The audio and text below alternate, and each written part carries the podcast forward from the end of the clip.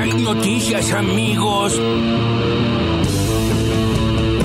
Lo que pasó en, en la ciudad de Buenos Aires, yo no tengo ese resorte para decidirlo sobre las pasos, así que son decisiones complejas cuando no está definida la estrategia total y la verdad que no está definida la estrategia total. Nosotros hoy, el presidente en un acto dijo vamos a paso. La verdad que fijó esa estrategia. Nosotros no la discutimos. Y después fuimos al PJ hace dos meses ya, se iban a llamar a otras reuniones, tampoco se llamaron, no estamos discutiendo hoy la estrategia. Lo que marcó el presidente, que es la paso. O sea, hoy la única estrategia que hay es la que fijó Alberto, que es la de ir a paso, y nosotros iremos paso. No lo ponemos, tranquilo, paso por paso. Vamos a ir a una segunda vuelta con esta nueva expresión más liberal, más rupturista, diría yo, eh, y más de enojo con la frustración que se arrastra durante décadas en la Argentina. Y me parece que es un desafío. Va a ser un desafío para el candidato nuestro que gane la interna. Acá el coraje tiene que estar puesto en enfrentar el statu quo. O sea, acá el statu quo ha sido una fábrica de pobres en la Argentina. Y creo que nuestro candidato tendrá que demostrar que más allá de las intenciones eh, rupturistas y de cambio que tiene Javier Milei, que nosotros tenemos las mismas pero con experiencia. Y eso debería inclinar la balanza a favor nuestro. Pero va a ser una segunda vuelta muy complicada porque día a día hay más gente que se enoja y más gente que cree que hay que romper todo. Yo creo que hay que dinamitar, bueno, semi-dinamitar todo, no absolutamente todo. Cuánta mentira y cuánto, pero cuánto cinismo, por Dios. No es solo con la decisión que él tomó, ¿no? Sino con una forma de hacer política que viene sucediendo en Juntos por el Cambio y en el PRO. Este es un nuevo capítulo, pero vengo diciendo ya hace varias semanas que la política parece un circo sin público, ¿no? Donde solo trabaja para sí misma y nuestro único tema de discusión parecieran ser las candidaturas, la forma en que se vota, las reglas electorales. El PRO y Juntos por el Cambio no nacieron para eso. Nacieron para representar a la mayoría de los argentinos y darle respuesta a sus problemas, no para hacer un, un show de discusión de quién le toca qué cargo. Deje de actuar, nadie le cree. Oh, María Avellaneda. Las pasos son un debate entre un mismo partido. Entonces, no hay que asustarse de que debatamos en las pasos, para que la ciudadanía elija quién cree que es el mejor candidato de Juntos por el Cambio para gobernar. ¿Vas a incluir a Milei? ¿Aún hay tiempo? Yo creo que Milei ha tomado su decisión, tiene su fuerza política y espero que si nosotros llegamos nos apoye después en la segunda vuelta. Mirá vos, cómo se juntaron las mierdas juntas. ¿Por qué María Eugenia, Patricia, Mauricio y el resto? se nos tomó por sorpresa. Eh, Jorge Macri, eh, claro, ¿qué? ¿Imaginaban que iba a ser una boleta sábana entonces? No sé, hay que preguntarle a ellos. ¿A ustedes les parece que yo tenía que haber hecho una boleta sábana y no cumplir no, con la ley? No, no, no. ¿Me están sugiriendo eso? No, no, no, Estoy preguntando cómo funciona internamente, porque a mí lo que me dio la sensación es que hoy Macri habló de conducta política interna, de como de este diálogo interno. En este caso hay una ley, no es opinable, no es discutible. Yo estoy cumpliendo con una ley. No ignorás que esto tiene efectos políticos, que una cosa o la otra tiene un efecto político. ¿Pero qué quiere decir la otra? ¿Una cosa o la otra? Eh, eh, ir con, con una sola boleta todos juntos para votar ciudad y, y- y lo nacional. Luis, eso es ilegal. ¿Vos me estás sugiriendo que haga algo ilegal? No, la, eh, Eso es ilegal. No, yo no le sugiero. Apareciera. Perdón, no, no, no, no es personal. ¿Por qué eh. no, pero ahora, Horacio, Pero, creo- perdón, perdón. Sí. Hay una ley acá. El que las hace las paga. Bueno, la Cámpora promueve la candidatura de Guado de Pedro. Yo ayer le hice una propuesta que me hago cargo. Sé que ¿A, a quién le hiciste la propuesta? ¿Al presidente? Alber- Alberto Fernández. en la charla que Mira, tuviste mano a mano en Olivos. En la charla mano a mano le dije, así como Cristina te dio a vos la posibilidad de ser presidente y fue tu vice, vos tenés que hacer eso con Scioli, ser el vice de Scioli. ¿Esto le planteaste a, a Alberto ayer? Sí, y me miró con cara sorprendido, de muy aprendido. No, no, no, no, no, no, no, no, eso es un disparate, Luis.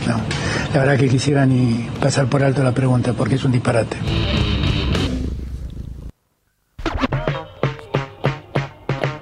Bueno, me encanta esto de Luis de Lida de contando qué le sugirió al presidente y el presidente con cara de ¿qué me estás hablando? Y él lo cuenta como si se tratara de algo revelador. ¿no? Sí, sí, sí, sí, sí. No se me cagó de risa de pedo, falta que Claro, diga, claro, claro. No le gustó nada mi idea, ¿eh? ¿Cuál es la historia, Le dije entonces? una idea al presidente. ¿Y qué pasó? No le gustó nada. Es, es la antianécdota. no sabés lo que le sugerí. No va a suceder nunca. Tal vez lo que quería contar él era que fue que lo que, Que que estuvo ahí. Alberto lo recibió, por supuesto. Sí, sí, claro. Charlando Bueno, era Luis Delía contando que le propuso a Alberto Fernández eh, ser el candidato a vicepresidente de Scioli presidente. Bueno, en fin, escuchábamos también el cruce ahí entre Pablo Rossi, Majul y Larreta. Muy buen cruce, me divirtió mucho. Eh, la Sí. tuvo esto de decirle, ¿qué, qué te paga Macri a vos? Tuvo esto de decirle, ¿eh? Sí, en un momento casi se le escapa. ¿Qué, qué- por qué me decís eso, Luis? ¿Qué te paga Macri a vos? Ahora es muy impresionante cómo en el canal de Macri lo están corriendo a Larreta. No paran, ¿eh? Es, eh, no para de no parar. TN está ahí, está ahí, está haciendo un ¿TN anda en esa? Sí. Bueno, eh, igual me gusta este. El, el argumento es, eh, de Larreta es ilegal. Es ilegal, está la ley. Dale, gracias. Eh, aparte de Pero, la- re- pero yo lo que digo, ¿por qué no reconoce? Sí, es, un- es una es Una estrategia. una decisión y una estrategia política para de- de- desengancharme de Macri. Ya, Igual, ya. También Sí, en vez- asumilo. Listo, Sí. hacete cargo. Los periodistas también, en vez de decir, porque es lo que dice Macri, estuvieron a punto de decirle, Sí, sí. pero en el 2019 ya lo hizo, o sea, ya des- de- desconoció la ley esa, y- pero Sí, y sí. No, se lo, no se lo tiraron por la cabeza. Bueno, escuchábamos también a Patricia Bullrich hablando del PRO, negando una alianza con Javier Milei, porque bueno, él ya ha tomado su decisión y tiene su fuerza política, pero lo invita a debatir en las PASO. Bien. Post PASO va a haber movimiento, esto va a estar picante, intenso. María Eugenia Vidal que habla como si eh, recién llegara a la Argentina y se dedicara a la jardinería. Sí. Ah, sí. sí, justo te iba a decir, es como la maestra de jardín de mis hijos de hace mm, 15 años también, ¿no? Y con, o sea, con la dulzura, a eso me refiero, ¿viste? Porque ella habla No, todo pero hay algo que- que es más- más-. Tiene el tono y, por Sí. supuesto, el contenido. No, pero además del tono, que eh, es, es la, la Classic Vidal, ¿no? Sí, sí. Eh, está en esto de la política y los Sí. políticos, ¿no? Sí, sí, sí, Como sí. si no fuese ¿Y parte. vos a sí. qué te dedicas? ¿De, de qué trabajás hace 40 años? Claro, Eh, claro. es Porque tampoco es que empezó ¿no? su carrera política siendo gobernadora hace rato. Viene bien. de hace rato, viene de, de- de- de la ciudad de Buenos Aires, viene de- de- desde hace Y- mucho tiempo. Y aunque a nosotros nos parezca burdo, hay que estar muy atento a eso. Digo, Sí, hay sí. gente como Jair Bolsonaro que hizo una carrera entera de la A a la Z dentro de la política y que llegó a la presidencia con un discurso desmarcándose del establishment y la clase política. Por lo cual, a veces, aún así de descabellado, Sí. funciona. No, y de hecho le está funcionando a Milei, ¿no? Pero bueno, esto es una copia del discurso de Milei, ¿no? Claro. Detectaron en las encuestas, en los focus group, que hay bronca con la política. Y entonces Vidal, Larreta, hablan de los políticos, ¿no? Hoy Larreta hizo lo mismo, cuando hizo un anuncio sobre alquileres y qué sé yo, dice, la política no puede estar ocupada de peleas. Y, Flaco, la arrancaste vos esta semana con Macri. Bueno, pero lo decía para, para Sí. salvarse al mismo. Pero por supuesto, pero ese es muy impactante cómo dirigentes políticos que hace 30 años que están en política hablan de la política como algo ajeno, ¿no? Claro, pero una cosa es mi ley, que bueno, ahora lo carpetiano nos pareció que no sé si hace 20 años que es asesor en el Congreso, Sí, sí, y qué sí. sé yo, pero otra cosa es que vos fuiste gobernadora, o sea, te, estabas ahí en primera línea. No, y además, el, el que le creó a Vidal la frase que la política es un circo sin gente, eh, ya cambió el auto, ¿no? Porque está- sí. ya cambió el auto. Por cada vez que la, por cada vez que la nombra. Es tremendo. Ya está. Lo dice todo el tiempo. Escuchamos también a Macri, ¿eh? Que propone semi-dinamitar todo. Dinamitar bien. no, le pareció mucho y dijo semi-dinamitar. Claro, lo que pasa es que cuando- Tranca. generalmente cuando vos dinamitas algo es muy difícil que sea semi. O Sí. sea, lo dinamitas y lo dinamitas o no lo dinamitas. Eh, pero O sea, no hay un término medio. Eh, ah, y, y después Macri hablando del statu quo, es, es- es Ah, surrealista. sí. O sea, si, si hay apellidos statu quo en la Argentina son Macri, Bullrich, Luro Pueyrredón, Rodríguez Larreta. Es- Totalmente. son eh, la historia del Son statu ellos, quo. sí. Claro, claro. Son la encarnación, la personificación Claro. del statu quo. Ah, Es extraordinario. Bueno, escuchábamos también a Axel, todo eso entre las voces del día. Ahora las noticias en maldita suerte. Que los jueces oigan. El kirchnerismo se moviliza contra la mafia judicial y la proscripción de Cristina. Será a las 16 en Plaza Lavalle, frente a tribunales. Ayer la vicepresidenta recibió a los dirigentes sindicales que se movilizarán, quienes insisten en promover su candidatura presidencial. El documento Democracia o Mafia Judicial reclama la renuncia inmediata de los integrantes de la Corte Suprema. El cierre del acto estará a cargo del gobernador Axel Kisilov. Hoy Cristina dio inicio a la primera sesión del año en el Senado en su regreso al recinto tras el intento de magnicidio. En la Cámara Alta hubo acuerdo para discutir la ley alcohol cero, la ley Lucio, el fortalecimiento de la justicia en Santa Fe y el certificado único de discapacidad.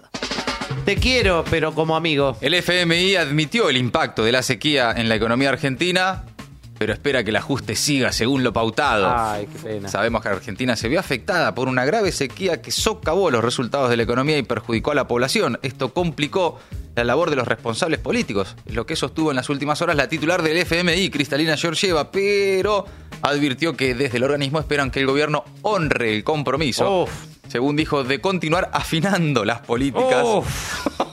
Cada vez duele más. A la luz de las condiciones en las que se encuentran. Georgieva habló de la situación argentina en una,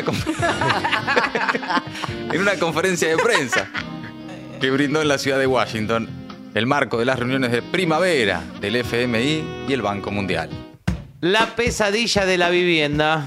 La reta pidió derogar la ley de alquileres. También anunció un paquete de medidas que apunta a facilitar el arrendamiento de viviendas en la ciudad de Buenos Aires. Durante la semana pasada había trascendido que el gobierno nacional evaluaba derogar la legislación actual. Ayer, la legisladora porteña, Ofelia Fernández, fantástica, como siempre, cuestionó, pero qué bien explicado, vayan a buscarlo, eh, cuestionó la política habitacional del gobierno de la ciudad e hizo un llamado urgente para el derecho a la vivienda.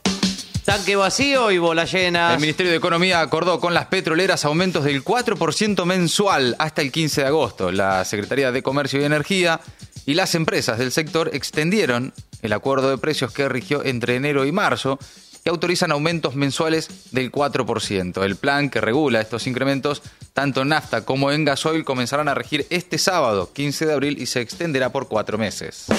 Comer es cosa de ricos. En marzo la canasta alimentaria superó los 86 mil pesos. El dato más preocupante es que el incremento de los productos que componen el índice se dispararon más de un 100% en un año. Según la consultora Focus Market vía eh, Scanchet, que es el lector del código 670 puntos de ventas de todo el país, en un informe publicado por el Destape, la canasta de alimentos aumentó un 5,2% contra febrero y se incrementó 104,3% interanual.